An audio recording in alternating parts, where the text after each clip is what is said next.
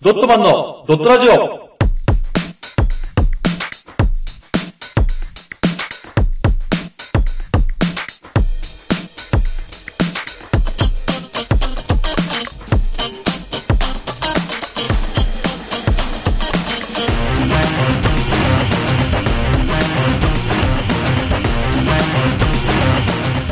ドットマンのドットラジオ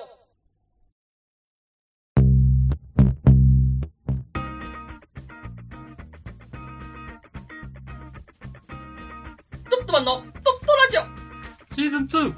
ということで、ドットマンのふうくんです、マー君です。よろしくお願いします。お願いします。えー今回がはい。第23回裏偉人伝ということあ、でね。雷神伝ですはいね。。ということでね、今回持ってきたんですけども、はい、はい、はい、はい。今回の、えー偉人がはい。 3名いるんですね。 3名はい。多いね。今回はね、複数名勝負なんで。これはどう評価すればいいの全員で一つの偉人って考える全員で一つの偉人かな、やっぱ功績を見て、それから一人一人やってもいいし、それはマー君に任せるあ話ー聞ちょいってとて。難しいな。うんで、。今回のね、はい。えー偉人たちがはい。作り上げたものなんですが、はい。えー、まあ今回当ててもらいたいと思って。あーこれ当てればいいはですね。まあ多分1回のヒントで終わんじゃないお、ちょ、有名なもんだ。のうん。うん。ヒント1位ですね。うんうんえー、けど若者がやっぱ好きかな。で、マー君は特に今、うん。うん。ちょっとブームになってる感じだあ、ね。ブームになってる。 マー君は結構ね、これにしうん触れ合ってる機会が多い。っていいううもの、ーん。はい、はい、はい。なんでしょうか 天が。聞きたくなかった。俺はそれは聞きたくなかった わ。マー君のせいのね、なんとか俺別に聞きたくなかったんだよ。あそうなの 興味ないの俺のせいいらないんだよなそう。天下と触れ合ってるなって俺、ちょっと夢見ちゃうかもしれないからやめてよ。変なの入れてくる。うん。はい、違います。はい、はい。ヒント2ね。うん。えー、東京だとうん。有名な聖地がありますね。有名な聖聖地地があります。これの文化があある有名な聖地というがある。うよんっていう。まあこれでわかんないですかね。そうなってくるとね、うん。漫画、うんアニメ、うんゲームはいのどれかだろうね。そうですね。その3つです。うん、まあさあ俺が知って楽しむって言ったら。うん。この中の3つで、あ、わかったわ。最近。もう最近って言っちゃったからわかったわ。なんだよアニメでしょ。せいですせいですだって俺アニメはふうくんと出会うまで俺アニメ見なかったから。のマーク見なかったからね。うん。今回はね、アニメなんですよ。ははい、アニメの話いで。、超気になるわ。アニメの、うん。えー、私の大好きなシリーズ、アニメをうん日本にもたらしたあ人あ物ですね。日本にもたらした人。ははいい。これをうんちょっと話していこうかなという、今回なんですけども、まずね、世界の話からいこうかなと。あ、世界のね。やっぱりね、うん文化はちょっと日本遅れてるんですよ。結局全部調べたんですけど。はいはあいはいはのーね、ゲームもそうだしい。、うん。やっぱり最初にアメリカとか、うん。あっちら辺でやってるものを持ってきて、うんうん日本ナイズみたいな、うんジャパン、ジャパニナイズみたいに して、日本文化として押していくっていうう、んこのスタイルなんで、うん。えー世界初のね、うん。短編アニメうん。がフランスなんですよ。フランスなんだ。はい。フランスで、えー1908年うん。にファンタスマゴリっていうね、うんものがあって、まあこれが最初の始まりなんですけども、まあ短編アニメ。これ何をテーマにしたアニメなのこれ何なんだろうな風刺画って方だから、多分そのそ世の時間のうん、せあれか時代の。時代の彩っ。たうん。感じかな。まあ、これが始まり。うんそして、えー、アメリカはい。などがそこに入っていて、はい。世界初の長編アニメーション。まあ、だから今で言う宮崎駿とか、あ、じゃあ、結構な時間長い。そう、新海。だからこの短編って、うん。本当に4、5分なんですよ。ああ、本当に短編だね。そうん。うだから、長編がどれくらいかちょっと調べてないんですけど、ら、う多ん。分、まあ、10分、20分、30分ぐら いの、おー今、よりは全然やっぱクロクオリティも下がるやつが、1917年にアルゼンチンでうん。はいえーキリノ・クリスティアーニによって制作されたって書いてありましたね。はいはいはい。まあ、作品名はちょっと分かんなかったんですけどわも、かんないねあ、言われても。まあだから、何の題材なのかなと思いながら、うんまあ、世界がそうやって発発展していく中、うん。えーアジアではうん。 1941年に、うんえー中国において、えー最有機うん。の、えーアニメはいはいはが公開されたとい。うん。これがアジア初の長編アニメーションというはいことはですね。い。うん。これが後に、えー、1942年にはい。戦時下の日本に輸出,、えー輸出されて、戦時下なのに。戦時下なのに輸出されました。うんはいはいはい。これれを、えー当時の手塚治虫ですね、うん。大先生が見て、まあ、影響を受けたと。はいはあアニメすごいと。うん漫画すごいと。いはい。そこから手塚治虫がは生まれたと。い。 いう、これ、まあ流れなんですけども、は今い。回ね、はい手塚治虫さんじゃないんですよ。手塚治虫さんやっちゃダメでしょ。そうでしょ。だからやられちゃう からね。やられちゃうよ前回の俺教訓にしてるから、ちゃんと。 手塚治虫のモノマネやらせるよ。そう、やだよ。さ、いろいろ語弊が出ちゃうから、やだよ。さあ、うん。今回3名いるんですよ。 3名か。はい、複数名なんでね。うん。名前をとりあえず行きましょうか。あ、名前聞きたいですね。えー、1人目。はい。北山聖太郎さん。うん、北山聖太郎さん。 2人目。うん。えー、小内淳一さん。日本人。えー、日本人。うんあのー幸せのうちね。高 内。小う内ん淳一さん。3人目。下川へこてんさんです。コテ ンさん。それは何や、ハンドルネーム的なものハンドルネーム的なことですね。ははへこてんさんでへこてす。んさまんあ、このへこてんさんっていうね、うん名前で必死で改ってるんい。で。うん。あの、とつへこの、ああ、はいはいはいはい。あうん。あの、キーワードみたいなね。ね、はいあれを使って作られてるんですけども、うん。えー、これ、3人で、はい。じゃあ、俺たちアニメ作ろうぜ。うん。やったろうぜうんうん。ってうん。いうんじゃないんですよ。あ、違うんですかはい。なんと、うん。これ、本当に同時期にうん。 3人が作ろうってなったんですよ。別々のところで。あ、シンクロニシティだ。すごいですよね。だから、はいだから、1年ずれたら、また話も変わってくるんですけど、うん。同じ年にやるんですよ。うんうん。作ろうか俺はちょっと作ろうかっていうのを、うんうんうんあのー海外でアニメーション映画がうん。あっるよ、で人気出てるよってていうのをを。知って、うんそれがまあ輸入されてきて、うん。 1917年はいはい。に皆さんこうやってね、うん作ろう作ろうみたいになって、うんでアニメがこう出されたとうん、はい。言うんですけども、うん。えーこの3名言うなればはい。同時ですけどうん。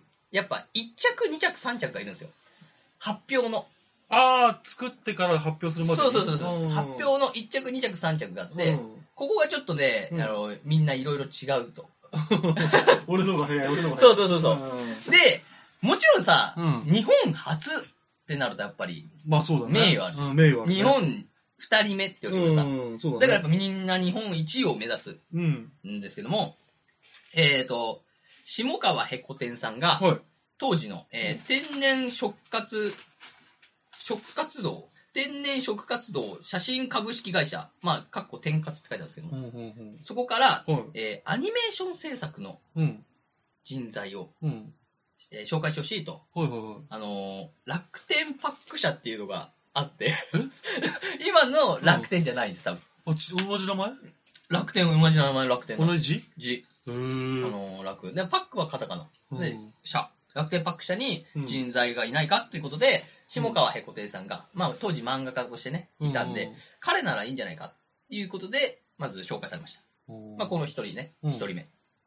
二人目。はえー、小内十一さんも漫画家としてい。うん。えー人気が出てきたはい。ところで、えー日本初のアニメーション映画を作らないかはい。と、えー小林商会に誘われて、うんうん小林商会に入社して、うん。そこからアニメーション制作をしました。はいはいはいはい。 3人目、うん。うん。北山清太郎さんがはアニメーション映画を作りたいと。い。うん。あ海外のやつを見てね、興味持って作りたいということで、うん。ここは、うん。はなんと、自分たちで会社を作って、あ。作ろうよ、うん、自分たちなんだ。という形でね、うん。作ったっていう、もう3名なんですけども、一応作品名なんですけどうも、んうん、気になるね。はい。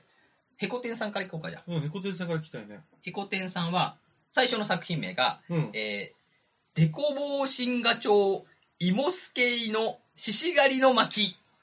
ここれ多分ね、言い方で、デコボコ神ガ町芋助の獅子狩りの巻。カカンっていう感じかな、多分。俺の予想。れ、完全に忍たま乱太郎っぽかったけど。そう。これね、うんまあ内容が、その、はいはいはし芋をさ、い。うん、今を芋を多分食っちゃう獣害被害のイノシシがそれ来るから、うんイノシシの獣害を、うん。そう抑えるみたいなことかな狩るっていう、んっ狩るっていうね。ていうまたぎの話だね。話かなうん。これかだからなんかねあのホコ天さんさヘコ天さん、うん。ヘコがついてるじゃん、はいはい。えー名前のこのヘコがあるんでうん。映画はなんかトツあ、そうす一つが僕の方ね。ボコボコの方あれが毎回入ってくるっていうなんかねうん代名詞な感じがあーじゃあ、あれだね。うん、うん、俳優さんがさ、監督とかやるときってさ、ああの、名前変えたりするじゃん。あんあなそう感じそだ。うそうそう、んあれも映画の名前に付けたがるって感じかなあ、僕入ってるのボコが入ってボコ。ボコが一番最初に入って、うんそのヘコテンさんの作品だよ、みたいな。だから分かりやすくしてしたいのかなこれは。まあ、でもいいんじゃないですかうん。もう、なんていうんですか自分たちのさ、うん作品をさ、うんそうやって表に書くさ、うん。なんていうの、なんて、なんだっけあれあの、サインみたいな。うん何、何イズムだっけ この間勉強なんだっけけな、勉強したけど忘れちゃった 忘な。れちゃったよ聞き直さないとな。みたいなもんですよそうだね。ん自分の主張みたいなことねうんう。んサインみたいな。っうていう感じですけども。ん。はいはいはい。えー、高内十一さうんん。。まあ、二人目のね。うん高内十一さんが、はいえー、一作目。うん。生倉刀っうていうね、ものがあるんですけん。どあ、そも。れだけ。はい生倉刀の。まあ、話の内容で言うと、うん生、まあ、刀を買って、その刀で、うんそう、じゃあ、結構いい刀だから、人を切りたいな、みたいな。 怖いね。まあ、みたいな話なんだけど、うんでも切れないみたいな。うん、生倉刀。生倉じゃねえか、みたいな。うんっていう話なんですね。なんかちょっと一瞬あれっぽく感じるね。はい。あの、落語じゃ、落語みたいな。あ、そうだね。それっぽいね、確かに。だからちょっと落語チックなんだね、昔の話は全部。そうかもしれないね。そして最後の北山清太郎さんうん。が、えー一作品目が、猿とカニですね。あ、サルカニ合戦の猿とカニってこそとうで。す。猿とカニが、猿とカニが、 猿猿カニ合戦から、はい。モチーフを受けたアニメを作ったと。ああ、そうなんだ。すごいね。まあ、すべて短編アニメーションなんですけども、うん。さて、うん。まあ、これ3択ですから、はいはマー君にこの誰がい。うん。 1位を取ったのか、一応取ったのか。はい。はいえはいーはい。へこ、へこてんさんなのか、うん。高内十一さん、まあ、十一さんなのか、うん。えー、清太郎さんなのか、うん。誰が取ったのかっていうのをまずあってもらおうかなと。でもこれノーヒントでしょこれノーヒントだよ、もちろ ん。大体わかる。 ?3 分の1でしょ大体わかる。 大体今の流れでわかるでしょ。まあ、まあね、下川へこてんさん、うん。高内十一さんは、うんあの、バックアップがあるから。うんうん会社がさオファーしたり早いね早いね。で、うん高内純一さんに関してはう、ん会社に入ってるから。うん。で、へこてんさんはオファーを受けて、うん。まあだからフリーランスみたいなことだね。うんうん、書いてるそして北山誠一さんは自分たちの会社を立てて、それでやってる。うんうん。この3人とも違うから。パターン3が人も違うね。やっそうどれが1位取るのかっていうね。ぱり既存の会社に入った方が早いよね。おバックアップ受けるよりは。すごいね。うん。攻めていくね。だって企業ごとそれに向けてやるわけでしょそうだね。早いんじゃないそっちの方が。なんだっけ、名前わかんないえっと、1人目がうんへこてん さん。あ二人目そっちのバックアップを、あの入社者入も。社したのは高内純一さん。高市純一さんが一番じゃないの高内純一さん生倉刀だと。うん。ファイナルアナウンサーいや別にこれは当たっても当たってなくてもどっちでもいい感じだよ俺は。なんか今までの癖がさき、ちゃんと聞いてれば分かるような問題だったらさ、うんうんなんかこう。考察があるからね。うん、そううあるけど、んうんほぼ3択やん。ただの。いいいのじゃあ、それ で。分かったよじゃあ名前で決めるよ、ヘコテンで。へこてんでいいのヘコテンで決めるよ、じゃあ俺は。正解はじ ゃあ、正解は、うん。えー、下川へこてんさんです。名前で決めてよかった。当てた、当ててきたな名前そうなん名前で言でう聞いすたけよ。ど下川へこてんさんが、うんなんと、 うん。えー、2000、あ、違う違う違う、スあれへヘコテンさんは何どなんだっけそのスタイル、スタイルは。タイルは、えー、バックアップだね。バックアップじゃない、あの、オファー来た。あ、オファーが来た大きな会社か。あらオファー来て、うんじゃあそれじゃあ書きますよ、うん作りますよっていう人それでね。が、えー、1916年に、まあ、依頼受けて、うん。 1917年1月です。どういうことだから1917年の1月、だから約1年なくらいかな、うん。まあ半10ヶ月か分かんないけど、うんうんまあ期間を経てつ作成、作成成ね功して、うん成功してそれでアニメーションを発1000表そう、1917年に発表、1月。うん1月。もうこれを見たさ、うん2人は多分ぐぬぬしただろうね。それその二人は何何何月に発表したこのの2人は、うんえーおそれに遅れることうをん約半月ぐらいですね。半月はい。半年とかで半月半あ、じゃあ半月、 半年だ、半年、半年。あだから半、年じゃぐるぬだよ。そうぐるぬっていうかもうしょうがなくない6ヶ月とか7ヶ月後ぐらいかな。半月だったらきついけど。確かに。うん。でもやっぱ気づかなかったらやっぱかなりきつくないでも。だって、ね、1年多分ど全員1年で作ってん大体。うん。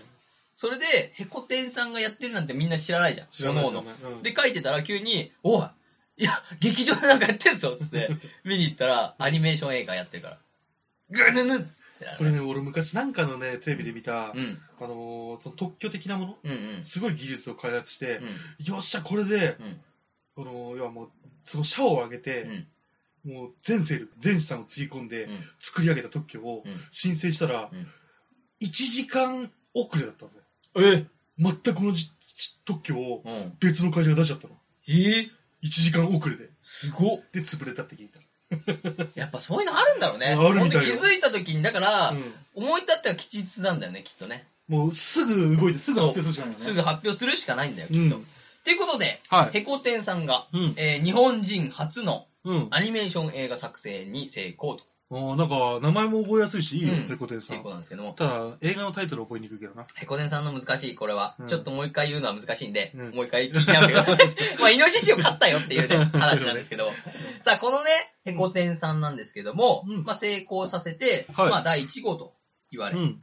さらには、その時にやってた方法がね、はい。まあ、あの、黒板にチョークで、うん。はいまあ、書いて、はい。それを一コマずつずらして撮影するという、パラパラ漫画的なものみたいな感じで。ね、作っていって、3作目ぐらいまでそれをやってたんですよ。うんはいはいはい。で、えーその後、3種類ほどの背景画を大量に印刷し、それを、それぞれの一部に、まあ、ホワイトっていう、こう、白いやつかな。うん白いやつを塗って、はそこになんかスポットライトみたいな電球を当てて、まあ、そこに登場人物を描いてっていう。うんだから多分、現代のアニメーションみたいな白い背景だから。い。うん。だから現代のアニメーションに近い。近くなったうな、ん黒板から。そうそうそう、黒板から白いうん。うん。背景にペンを描くっていう方法を用いてはいはいはやっていたんですが、い。うん。なんと、うん。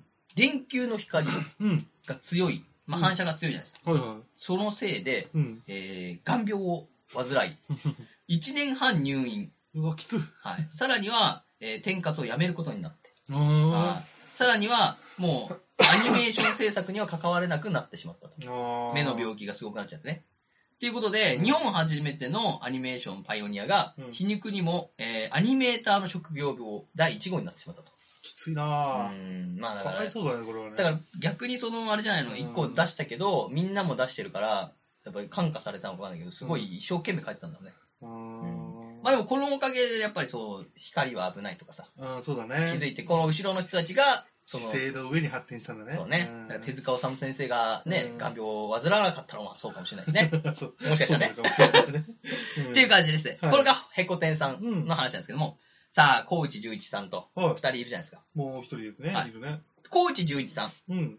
まあ2人、まあ、2位なのか3位なのかちょっとわかんなかったんですけどわかんないけど。うんここの、えー、高知純一さんは、はいまあ、漫画家として活躍していたじゃないですか。うん。それで生倉刀を作った。うん。これでもね、作品としては結構、その、評価が高くて、ああ、作品自体が良かったんだ。良かった。うん。っていうのもあって、まあ、評価は、あの、ヘコテンさんに勝るとも劣らず、うんだから名声は受け、上がったと。あれを書いたのが、11だ。すごいな、みたいってことは、ヘコテンさんと、うん作品のクオリティだけで言ったな。ら、うん。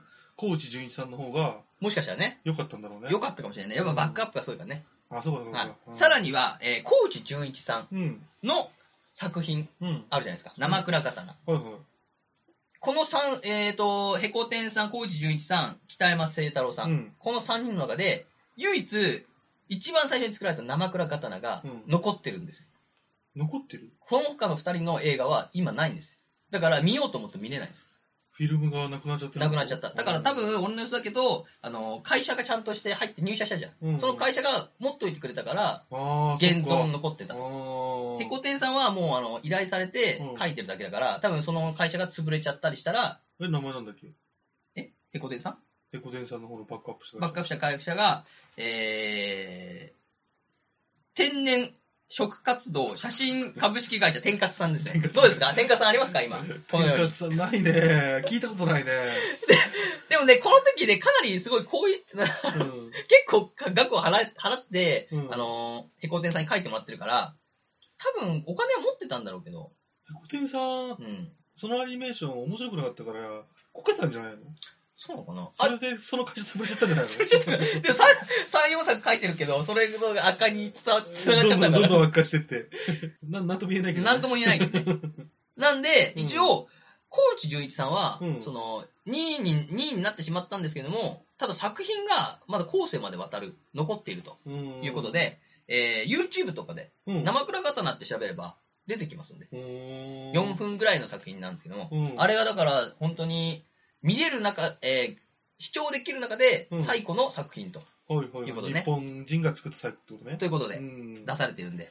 でもその時って確か多分あれでしょ時代的に、うんもう銀幕スター時代でしょあ、そうかね、1400、あ1917年。いやもう東映とかがうん薬剤映画とか作ってた時代でしあょ、、そうだわかんないけどね、う映画詳しくないから俺もわかんないけど。だから多分アニメーションよりもやっぱそっちのさ、本物のうん。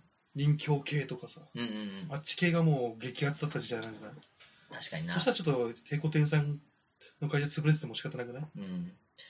あのね、うん。その通りなんですけども、うんヘコテンさんの方は分かんないんですけども、うんこっちのあの、小林翔海さん、うん。えー 経営難で映画作成を中止と。うん。でも多分、会社自体はあれだけど、映画作成は中止しちゃってるんですね。うん途中で儲かんないんだろうあね。まあでも、その、その終わった後に、えー純一さんはう、ん。漫画家にもう一回戻ってああ、そうかそうか。書き続けたっていうう。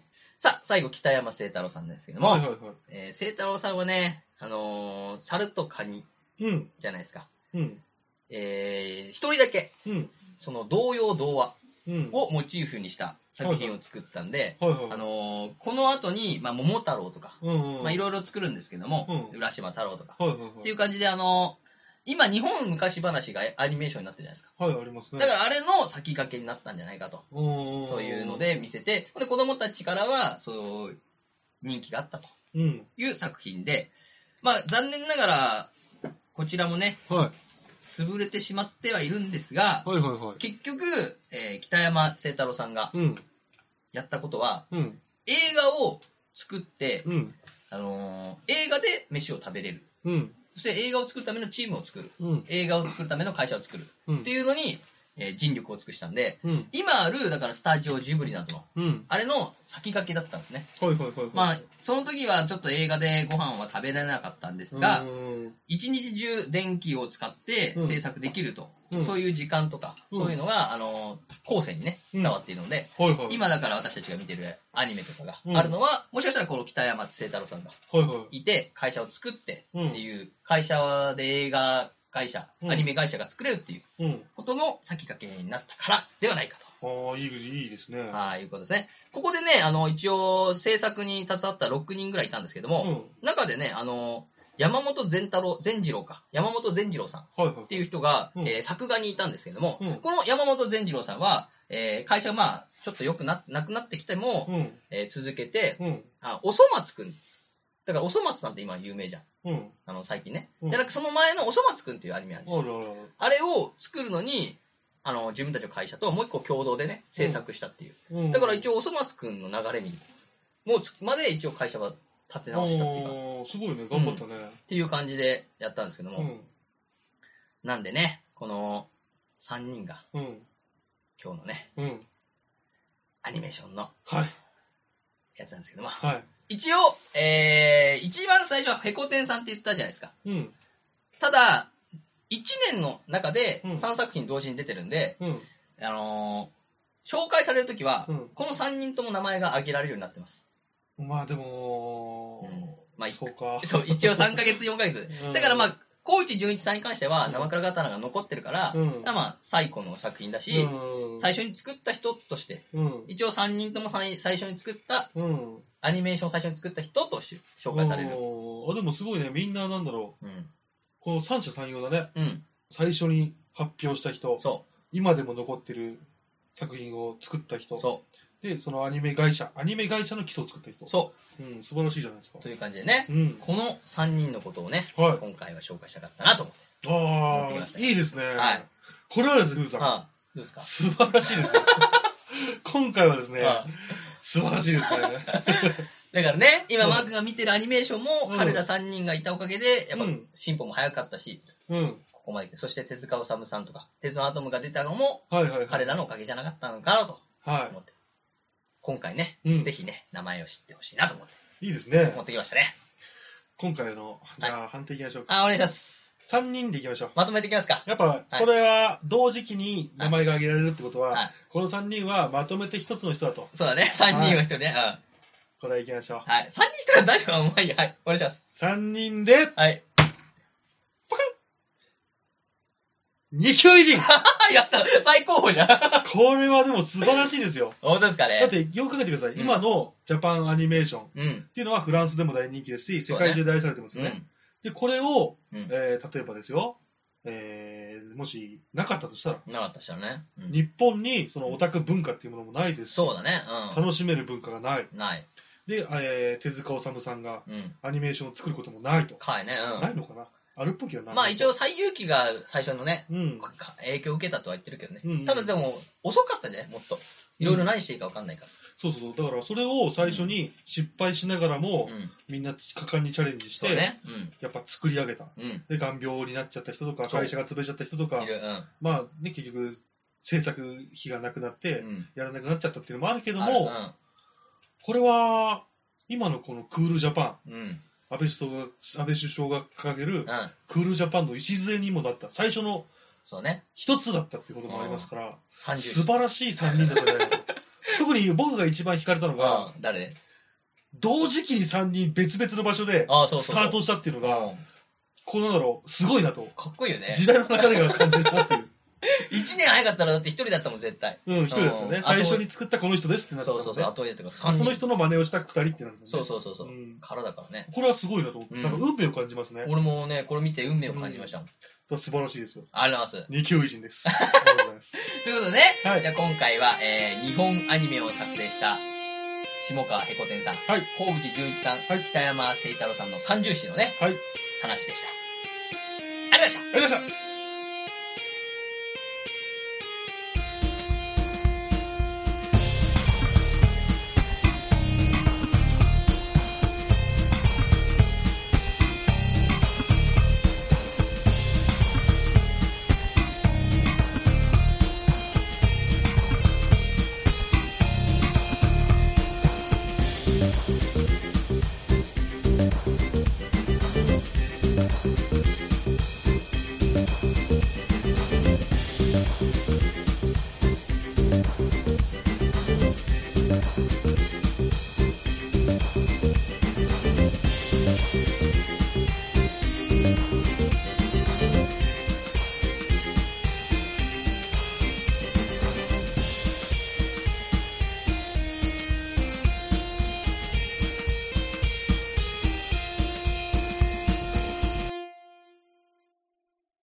この活動以外にも、YouTube でドットマンのドットゲームをやってます。